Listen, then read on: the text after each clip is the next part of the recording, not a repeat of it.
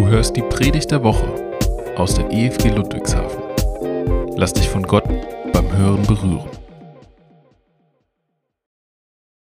Heute hat die Silvia gesagt, äh, dass sie sich an einen Aufkleber erinnert. Und dann habe ich überlegt in meinem Kopf so, welchen Aufkleber würde ich denn drucken lassen? Vielleicht könnte das auch eine alternative Überschrift sein für die Predigt, die ich heute halte. Und ich würde einen Aufkleber drücken lassen, auf dem steht, nicht nur freitags an die Zukunft denken. Weil als Christen beschäftigen wir uns eigentlich ständig mit der Zukunft, mit dem, was da kommt. Und der Titel der Predigt lautet deswegen allzeit bereit. Allzeit bereit, das ist nicht nur das Motto der Pfadfinder. Auch wir als Christen sollten alle Zeit bereit sein. Nicht nur, um eine gute Tat zu tun. Das ist ja das, worum es bei den Pfadfindern da geht. Sondern um jederzeit auf die Rückkehr von Jesus vorbereitet zu sein. Ich habe mich gefragt, was bedeutet das aber eigentlich? Was heißt das? Im, zu jeder Zeit vorbereitet zu sein, dass Jesus wiederkommen könnte. Jetzt, in diesem Augenblick. Was hat Jesus selber dazu gesagt? Und ich bin beim Bibellesen über ein Gleichnis gestolpert, das Jesus seinen Jüngern erzählt hat und wo es um dieses Thema geht. Lukas 12, 35 bis 38 neue Genfer Übersetzung. Haltet euch bereit und sorgt dafür, dass eure Lampen brennen. Seid wie Diener, deren Herr auf einem Fest ist und die auf seine Rückkehr warten, damit sie ihn sofort aufmachen können, wenn er kommt und an die Tür klopft. Glücklich zu preisen sind die Diener, die der Herr wach und bereit findet, wenn er kommt. Ich sage euch, es wird sich er wird sich einen Schurz umbinden und sie zu Tisch bitten und er selbst wird sie bedienen. Vielleicht kommt er spät in der Nacht oder sogar erst gegen Morgen. Wenn er sie dann bereit findet, wie glücklich sind sie da zu preisen. Ich möchte heute Morgen über dieses Gleichnis mit euch nachdenken. Was können wir aus diesem Gleichnis für unseren Alltag mitnehmen? Damit wir jederzeit bereit sind, wenn Jesus noch zu unseren Lebzeiten plötzlich wiederkommen sollte. Was bedeutet das für unsere Lebensführung? Denn darum geht's eigentlich. Inwieweit wird unser Leben von dieser Erwartungshaltung geprägt? Der erste Gedanke ist, achtet darauf, dass die Lampen brennen. Neulich bin ich im Dunkeln nach Hause gekommen und es ist mir etwas sehr Überraschendes und Irritierendes passiert. Denn als ich mit dem Auto auf den Parkplatz neben das Haus fuhr, war alles in einem Mal in geißendes Licht getaucht. Wir haben um das Haus überall Lichter, aber ich habe die eigentlich selten angesehen. Aber theoretisch ist es wohl möglich, das so einzustellen, scharf zu schalten, dass wenn ein Einbrecher kommen sollte, der sofort beobachtet wird. Also wenn das Auto dann auf den Parkplatz fährst, wosch, die ganze Nachbarschaft sieht, äh, dass du zu Hause bist. Und das hat mich ziemlich erschrocken. Ich liebe meine Nachbarschaft, wir haben ein gutes Verhältnis in unserer Nachbarschaft, aber man kann in unserer Nachbarschaft überhaupt nicht unbemerkt sich bewegen. Neulich bin ich unterwegs gewesen, nur in den Park, da hielt ein Auto mitten auf der Straße an und ich wurde herangewunken, ach, das war der Nachbar drei Häuser weiter und er wollte wissen, wohin ich dann gehen, gehe. Und er wollte mir quasi das Taxi anbieten. Ähm, das ist einerseits richtig schön und ähm, Einbrecher werden es bei uns in der Gegend ziemlich schwierig haben. Und es ist toll, dass die Leute so hilfsbereit sind. Aber es ist auch andererseits unangenehm, ständig unter Beobachtung zu stehen. Das Bild, was Jesus in seinem Gleichnis hier malt, ist aber auch ein anderes.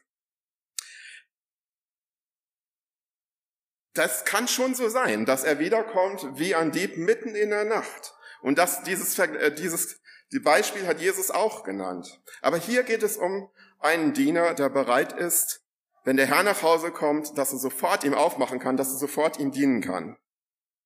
Zunächst mahnt Jesus uns, dass wir bereit sein sollen und das Licht brennen zu lassen. Das Licht brennen zu lassen. Was meint Jesus damit? Und wahrscheinlich erinnert ihr euch sofort an diese ganz bekannten Text aus dem Matthäus-Evangelium, den, den, kann man ja eigentlich nicht vergessen. Matthäus 5, 15 bis 16, das ist auch ein Mini-Gleichnis. Auch zündet niemand eine Lampe an und stellt sie dann unter ein Gefäß. Im Gegenteil, man stellt sie auf einen Lampenständer, damit sie allen im Haus Licht gibt. So soll auch euer Licht vor den Menschen leuchten. Sie sollen eure guten Werke sehen und euer Vater im Himmel preisen. stark, dass man auch in so zwei winzigen Versen ein Gleichnis sagen kann. Mit dem Haus ist hier die Welt gemeint, die unmittelbar um uns herum beginnt. Wir können gar nicht unbeobachtet leben, so wie ich das ähm, auch wieder festgestellt habe. Unsere Nachbarn nehmen uns wahr, ob wir wollen oder nicht. Die Arbeitskollegen gucken unser, sehen unser Verhalten, wenn wir einkaufen gehen im Straßenverkehr, wo auch immer, wir werden wahrgenommen. Andere Menschen nehmen uns wahr. Nun ist das manchmal so in einer Großstadt, da lebt man vielleicht anonym. Wenn man in einem großen Hochhaus wohnt, dann wird man vielleicht nicht so wahrgenommen. Aber doch gibt es ganz viele Menschen, die uns beobachten, die das mitkriegen, besonders die Menschen, zu denen wir eine Beziehung haben. Sie sollen sehen, was unser Verhalten prägt. Sie sollen mitbekommen, dass wir Jesus nachfolgen. Manch einer denkt, meine Aufgabe ist es, Jesus zu bezeugen, indem ich gute Bücher verschenke, religiöse Kleinschriften. Bitte versteht mich nicht falsch. Ich habe nichts dagegen, dass man ein gutes Traktat weitergibt, dass man ein gutes Buch weitergibt. Aber wenn ich die Bibel richtig verstehe, ist da etwas ganz anderes viel wichtiger, nämlich mein Zeugnis durch mein Leben, ich kann gar nicht anders. Wenn ich als Christ irgendwo lebe, werde ich wahrgenommen, ich werde beobachtet. Und die Bibel sagt, dass unser Leben ein offener Brief ist, den jeder Mensch lesen kann, ob ich will oder nicht. Paulus benutzt dieses Bild in 2. Korinther 3, 1 bis 3 und nennt uns Christen als ein, als ein Brief Christi. Er bezeichnet uns als ein Brief Christi. Ich finde das nicht einfach. Also ich lebe ja ein offenes Leben, ein und immer wieder werde ich beobachtet, das weiß ich und das will ich auch. Ich will auch so ein Leben führen. Aber auf der anderen Seite ist es nicht einfach, immer unter Beobachtung zu stehen. Und dann denke ich manchmal, ja, was werden die von mir denken? Aber wenn ich tiefer drüber nachdenke, dann muss ich mich fragen, habe ich vielleicht auch ein falsches Gottesbild? Habe ich Angst, was die, was die Menschen um mich herum über mich denken, meine Mitchristen, was sie denken über mich? Ist es letztendlich nicht viel wichtiger, wie Gott über mich denkt, wie er mich sieht. Wir Christen haben oft so die Angst davor, dass wir vor Gott nicht bestehen können. Dass Gott uns sieht, unser Leben sieht, wie wir uns verhalten und dass er dann ähm, ärgerlich ist, dass wütend auf uns ist. Ihr kennt alle dieses, dieses Gefühl, Gott ist irgendwie so eine Art Polizist, der da immer auf der Lauer liegt äh, und guckt, was ich mache und ob ich auch wirklich nach seinen Geboten lebe. Aber genauso ist Gott nicht. Gott, unser Vater, hat Jesus Christus, seinen Sohn, gesandt, um uns zu retten, um Vergebung zu ermöglichen, dass wir nicht immer in dieser Angst sind, oh, wie ist das mit den Gesetzen aus dem Alten Testament? Wer nach den Gesetzen des Alten Testamentes leben muss und dessen Leben an diesem Maßstab geprüft wird, der ist immer im Stress irgendwie. Der hat immer die Schwierigkeit, dass er eigentlich weiß, ich kann das gar nicht schaffen. Ich kann all die alttestamentlichen Gebote nicht einhalten. Und Gott sei Dank, dass Jesus Christus gekommen ist, uns zu retten, dass er für uns am Kreuz gestorben ist und dass er uns das ewige Leben schenkt. Also Gott verhält sich uns gegenüber nicht wie so ein Polizist. Und oft habe ich festgestellt, dass andere Menschen ein viel besseres Bild von mir haben als ich selber als ich jemals gedacht habe. Und dann entspannt mich das wieder. Ich nehme mich wahr und sehe meine Macken und meine Fehler und dann denke ich, oh weia. Aber oft stelle ich fest, dass andere Menschen das ganz anders sehen, mich ganz anders wahrnehmen. Was hat das eigentlich mit den Lampen auf sich? Wir haben ja heute ganz andere Lampen. Der Strom ist da zur Verfügung, Tag und Nacht rund um die Uhr. Wir haben ein ziemlich gutes System da kann man anschalten, brennt die ganze Zeit. Naja, vielleicht brennt mal irgendwann eine Lampe durch oder die Birne durch, muss man die halt tauschen. In der Antike war das deutlich anders. Diese Öllampen, die mussten gepflegt werden. Die konnten nicht rund um die Uhr so einfach brennen. Da musste man immer wieder etwas tun. Man musste sie reinigen, den vom Ruß befreien, den Docht beschneiden, vielleicht den Docht auch wieder erneuern, ergänzen. Der Vorrat an Öl musste erneuert werden. Jesus spricht also davon, dass wir uns bereithalten sollen. Und das bedeutet, dass sie dafür sorgen sollen, dass unsere Lampen brennen. Und da müssen wir, müssen wir uns richtig einsetzen dafür. Das ist nicht mal so nebenbei, sondern das kostet richtig etwas. Es ist interessant, wenn man das so, dieses Bild auch genau anguckt. Da muss man sich einsetzen. Und oft haben wir einen falschen Eindruck auch von dem, was es bedeutet, Christ zu sein. Wir müssen auf unsere persönlichen Bedürfnisse Acht haben. Wir müssen darauf achten, wie es uns geht. Wir müssen darauf achten, dass wir einen lebendigen Glauben haben.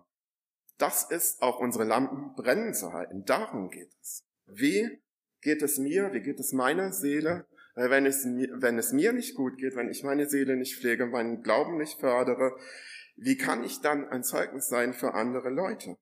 Wie können die dann in meinem Leben erkennen, dass da eine Stärke ist, die sie vielleicht nicht haben, die sie nicht kennen? Und dann vielleicht ins Nachdenken kommen, dass sie fragen, hey, wo hast du eigentlich diese Quelle der Kraft? Woher nimmst du deine Kraft, auch in schwierigen Situationen klarzukommen?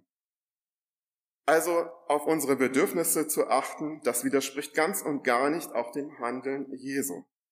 Gerade wenn Menschen sich bereit erklären, Verantwortung in der Gemeinde zu übernehmen. Wir haben ja heute eine Wahl. Dann muss man das wissen, dass es wichtig ist, um diesen Dienst zu tun, musst du auf dich selber achten. Du musst wirklich Zeit für dich nehmen. Warum kann ich das gut begründen mit Jesus?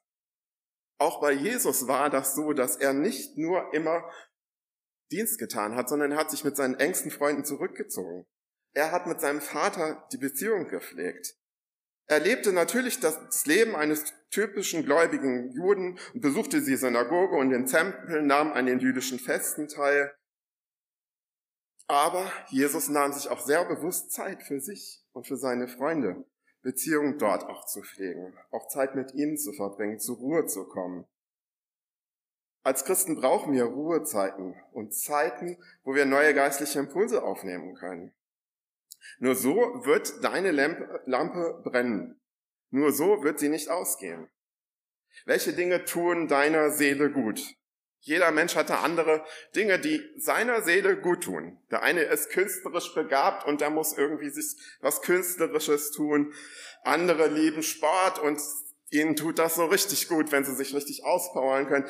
Der nächste liegt liest irgendwelche Bücher und liebt das. Man geht wandern, man geht in ein christliches Gästehaus, man geht auf gute Freizeiten, man hört Seminare, da kann es ganz viele Dinge geben. Was tut dir und deiner Seele gut?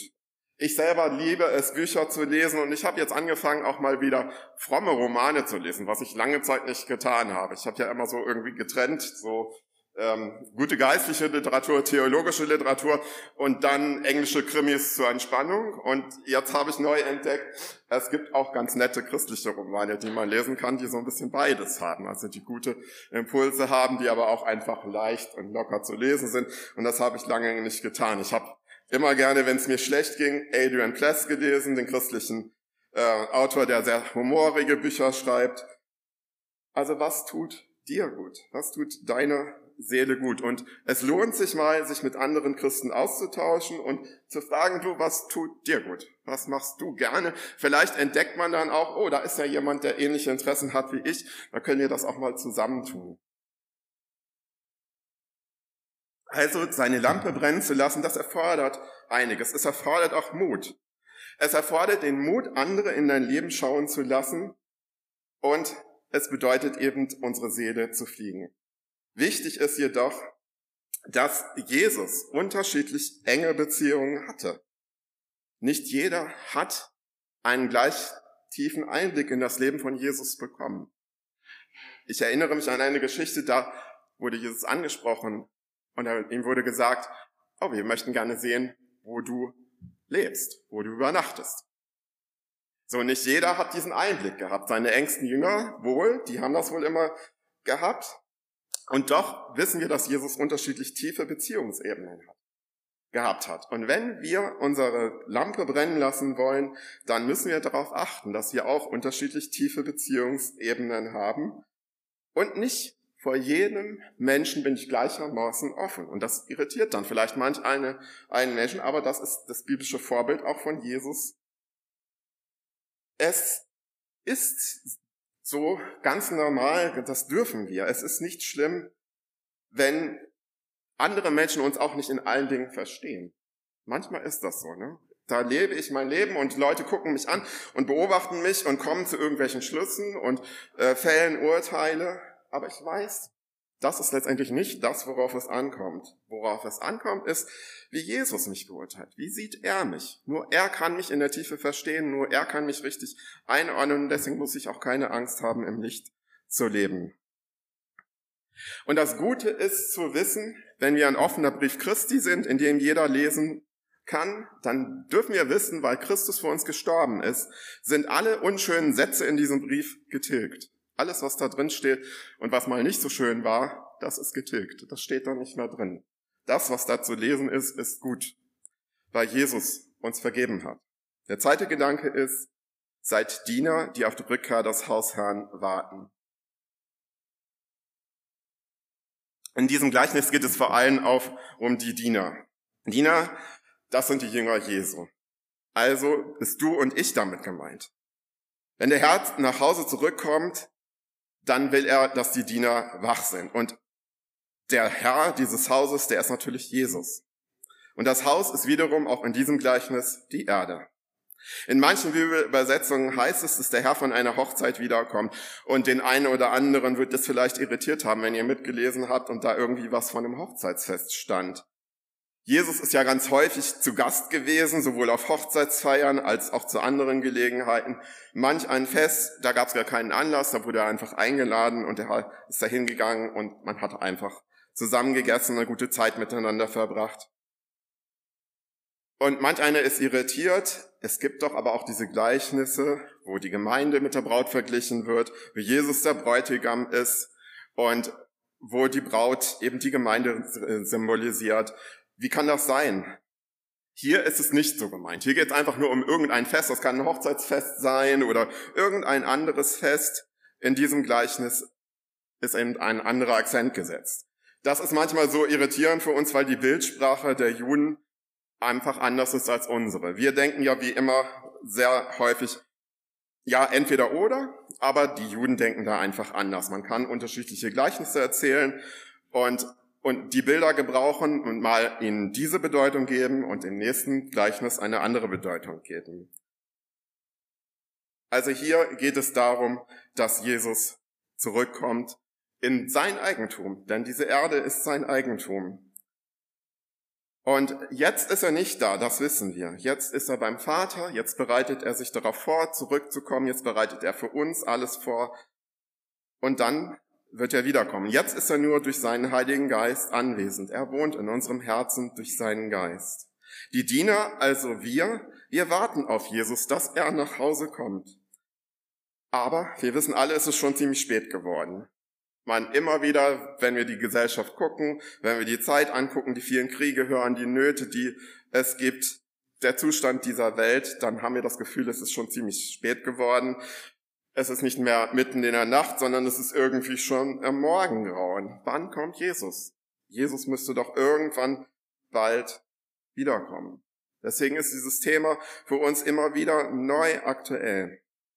Warum blieb denn in der Antike eigentlich ein Diener wach? Wenn ich an andere Berichte denke, dann waren die Häuser wohl tagsüber immer offen. Niemand hat sein Haus verschlossen, so wie wir, dass wir heute unsere Türen geschlossen halten. Die wenigsten lebten damals alleine. So war immer irgendjemand aus der Familie zu Hause oder es war mindestens ein Knecht zu Hause oder ein Diener zu Hause. Und wenn Nacht, es Nacht wurde, wenn die Dämmerung einsetzte, dann wurde das Haus von innen verriegelt und man kam dann nicht mehr rein. Man hatte halt nicht den Schlüssel dabei und konnte dann von außen selber aufschließen. Nein, man musste halt klopfen und müsste sehen, dass man eingelassen wird. Und deswegen ist dieses Bild so klar, das Haus ist verriegelt, die Diener müssen wach bleiben, damit der Herr wieder nach Hause kommen kann, damit er reinkommt, weil sonst steht er vor verschlossenen Türen. Und damals in der Antike waren die Menschen in Sandalen unterwegs, die hatten wahrscheinlich schmutzige Füße. Und Deswegen waren die darauf angewiesen, war ein Herr eines Hauses darauf angewiesen, dass man auf ihn gewartet hat, wenn er von einer Feier wiederkommt. Also vermute ich, der Diener hält sich genau dafür bereit, die Tür schnell zu öffnen, ihm den Mantel abzunehmen, weil es auch nachts kalt werden konnte in Israel, und er hält Wasser und ein Handtuch bereit, damit er ihm die Füße sauber machen kann. Also alles ganz wichtige Dienste für den Herrn, wie leben wir unser Leben? Wie dienen wir? Also unser Job ist jetzt nicht hinter der Tür irgendwie zu warten und ein Mann, äh, damit ich einen Mantel abnehmen kann und die Füße waschen kann und so. Wir leben auch in einer anderen Zeit. Aber was bedeutet dieses Bild für uns? Was hat für uns Priorität in unserem Leben? Sind wir jederzeit bereit zu dienen?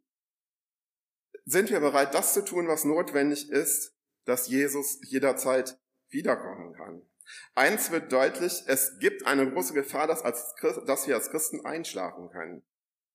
Deswegen müssen wir aktiv bleiben, deswegen müssen wir handeln, deswegen müssen wir die Lampe pflegen, damit sie weiter brennt. So ein Diener, der ist vielleicht mal in einen leichten Schlummer gefallen. Das ist sehr hart, so lange zu warten und zu warten. Aber wenn du richtig eingeschlafen bist, dann ist das richtig schlimm. Dann hörst du das Klopfen wahrscheinlich nicht.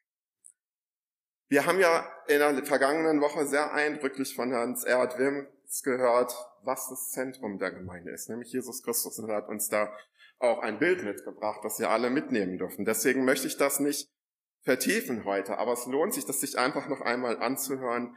Das Zentrum der Gemeinde, das Ziel jeder Gemeinde ist, Jesus Christus, vorbereitet zu sein auf ihn, ihm zu dienen.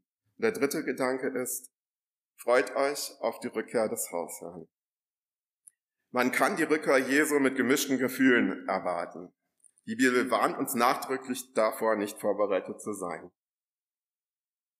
Denn sie spricht deutlich davon, dass der Tag der Wiederkunft von Jesus auch der Tag des letzten Gerichtes sein wird, an dem Jesus sein Urteil über jeden Menschen fällen wird, an dem Gott sein Urteil über jeden Menschen fällen wird. Darum ist es nur zu verständlich, dass manche Christen gemischte Gefühle haben, wenn sie an die Wiederkunft Jesu denken. Aber das heutige Gleichnis und auch viele andere biblische Texte im Neuen Testament machen deutlich, dass wir als seine Diener keine Angst vor diesem Tag haben brauchen, keine Angst haben brauchen vor der Rückkehr von Jesus. Zu meiner Absolvierungsfeier werde ich Besuch bekommen. Die steht jetzt im Oktober an und ich hätte das nicht für möglich gehalten, meine Mutter ist ja schon über 80 und normalerweise steigt sie in keinen Zug mehr, ist viel zu ängstlich und das macht sie alles unruhig. Und jetzt hat sie eine Bekannte aus der Nachbarschaft, hat sie gefragt und die hat sofort Ja gesagt. Also wird meine Mutter die weite Reise machen von Norddeutschland hierher. Ich weiß nicht, wie das bei euch ist. Man freut sich auf einen Besuch, oder? Man freut sich riesig. Für mich ist das ein Wunder, dass das möglich ist, dass meine Mutter kommen kann zu meiner Absolvierungsfeier. Ähm, aber andererseits ist das auch immer Stress ist richtig anstrengend, wenn man Gäste hat. So, man muss das vorbereiten. Man denkt, naja, wenn die da sind, wird alles so sein, dass die sich wohlfühlen und kann ich überhaupt die Wünsche erfüllen, die sie haben. Also, Besuch ist immer so ein zweischneidiges Schwert. Man freut sich riesig, ähm, aber auf der anderen Seite macht es auch ein bisschen Angst. Und ich denke, genauso ist es mit Jesus, wenn er wiederkommt. Einerseits freue ich mich wahnsinnig drauf, andererseits habe ich auch ein bisschen Unruhe. Bin ich mir nicht sicher, bin ich wirklich vorbereitet? Wie ist das, wenn Jesus wiederkommt? Wenn ich die Bibel richtig verstehe, dann muss ich da aber keine Angst haben, muss ich keinen Stress haben.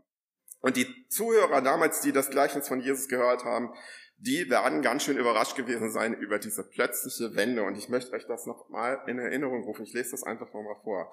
Lukas 12, 37 bis 38. Glücklich zu preisen sind die Diener, die der Herr wach und bereit findet, wenn er kommt. Ich sage euch, er wird sich einen Schurz umbinden, sie zu Tisch bitten, sie, er wird sie selbst bedienen und vielleicht kommt er spät in der Nacht oder sogar erst gegen Morgen. Wenn er sie dann bereit findet, wie glücklich sind sie zu preisen. Das ist doch verkehrte Welt. Im Leben passiert doch so etwas nicht, dass der Hausherr sich die Schürze umbindet und die Diener bewirtet. So werden die Leute, die das damals gehört haben, vollkommen überrascht gewesen sein.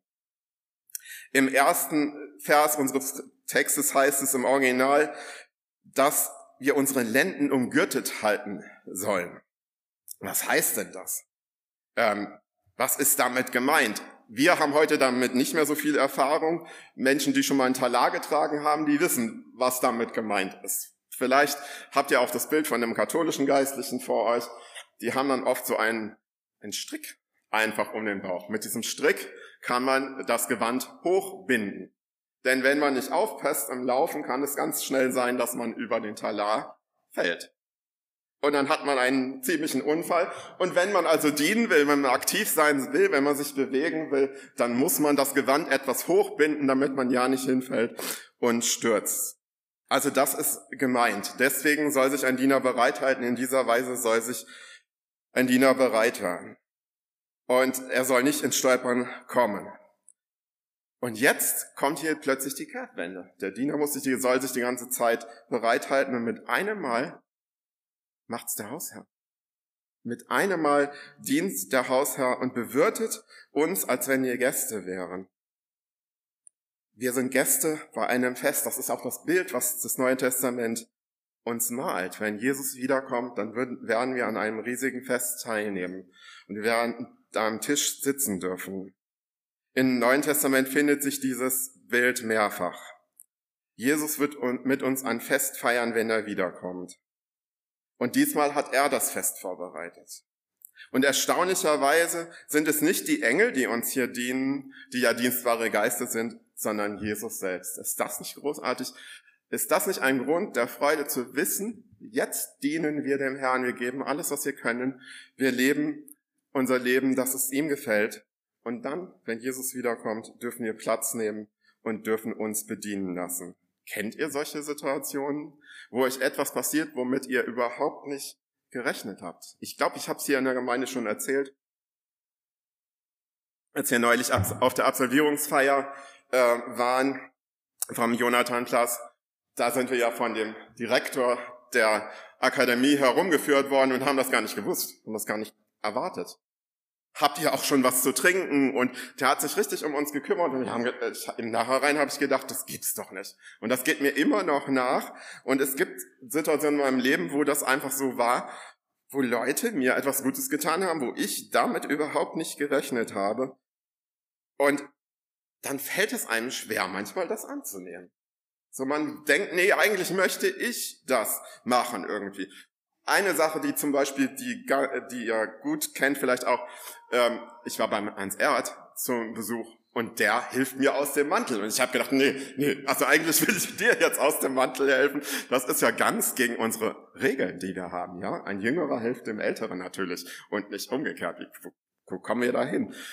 Wie kann ich mit so etwas umgehen? Während wir auf Jesus warten, tun wir gut daran, uns einmal schon zu üben in diesen Dingen. Es gibt einige Beispiele aus der Bibel, die möchte ich euch heute nur vorlesen. Es ist heute keine Lesung gegeben, die möchte ich gar nicht kommentieren. Ich lese sie in einer ganz modernen Übersetzung. Sie sprechen einfach für sich. Was bedeutet es ganz konkret, auch in meinem Leben, in dieser Zeit des Wartens auf Jesus, sich schon mal vorzubereiten? Wie sollen wir uns eigentlich verhalten? Der erste Text steht in Jakobus 2, 8 ähm, bis 9, neue Genfer Übersetzung. Nun, wenn ihr euch wirklich nach dem königlichen Gesetz richtet, wie es in der Schrift niedergelegt ist, liebe deine Mitmenschen wie dich selbst, dann handelt ihr gut und richtig. Doch wenn ihr Rang und Ansehen eines Menschen zum Kriterium dafür macht, wie ihr mit ihm umgeht, begeht ihr eine Sünde und werdet vom Gesetz als Gesetzesübertreter überführt. Römer 10, 11 bis 12, neue Genfer Übersetzung. Lasst den Umgang miteinander Herzlichkeit und geschwisterliche Liebe zum Ausdruck kommen. Übertrefft euch gegenseitig darin, einander Achtung zu erweisen. Lasst in eurem Eifer nicht nach, sondern lasst das Feuer des Heiligen Geistes immer, äh, in euch immer stärker werden. Dient dem Herrn. Philippa 3, 2 bis 3, Neues Leben Übersetzung. Seid nicht selbstsüchtig. Strebt danach, einen guten Eindruck auf andere zu machen. Äh, strebt danach, einen guten Eindruck auf andere zu, nicht danach einen guten Eindruck. Das war's. Da war jemand aufmerksam. Nicht danach. Gut. Alle sind noch wach. Also strebt da nicht danach einen guten Eindruck auf den anderen zu machen, sondern seid bescheiden und achtet die anderen höher als euch selbst. Denkt nicht nur an eure eigenen Angelegenheiten, sondern interessiert euch auch für die anderen und für das, was sie tun. Jetzt sind wir wieder ganz am Anfang angekommen, wo wir uns mit der Frage beschäftigt haben, was es eigentlich bedeutet, unsere Lampe brennen zu lassen. Ganz schnell verwechseln wir gute Werke mit sozialem Engagement und Spenden von Geld. Das ist sicherlich auch wichtig und richtig. Aber viel wichtiger ist, dass ich andere wahrnehme und gut mit mir selbst umgehe. So richtig genießen kann ich die Wertschätzung des anderen nur dann, wenn ich mich selber daran übe. Ich kann dann auch annehmen, wenn andere mir etwas Gutes tun. Ich möchte euch in Erinnerung rufen, warum die Gemeinde in Jerusalem so schnell gewachsen ist, und wir hören das immer wieder. Weil die Menschen um sie herum sie beobachtet haben und weil sie gesehen haben, wie die Gläubigen miteinander umgegangen sind. Aus Wertschätzung heraus haben sie aufeinander Acht gehabt und daraus kam dann auch das soziale Engagement. Das ist eigentlich die Basis von allem. Ich nehme meine Mitmenschen wahr und schätze sie wert und weil ich ihre Bedürfnisse erkenne, handle ich entsprechend. Wenn Jesus uns wach und dienstbereit vorfindet, dann dürfen wir uns glücklich schätzen. Mit anderen Worten, wir dürfen dann auch das große Fest genießen, dass er dann mit uns feiern wird und wir dürfen uns richtig daran freuen. Wir können es genießen, dass Jesus uns dann etwas Gutes tun wird. Jederzeit bereit zu sein, dass Jesus wiederkommt, bedeutet also, ein erfülltes und aktives Leben zu führen. Und das wünsche ich mir für jeden von uns, dass wir ein aktives und erfülltes Leben führen. Amen. Lade ich ein, einen Moment nachzudenken, stilles Gebet zu sprechen und ich bete dann zum Abschluss.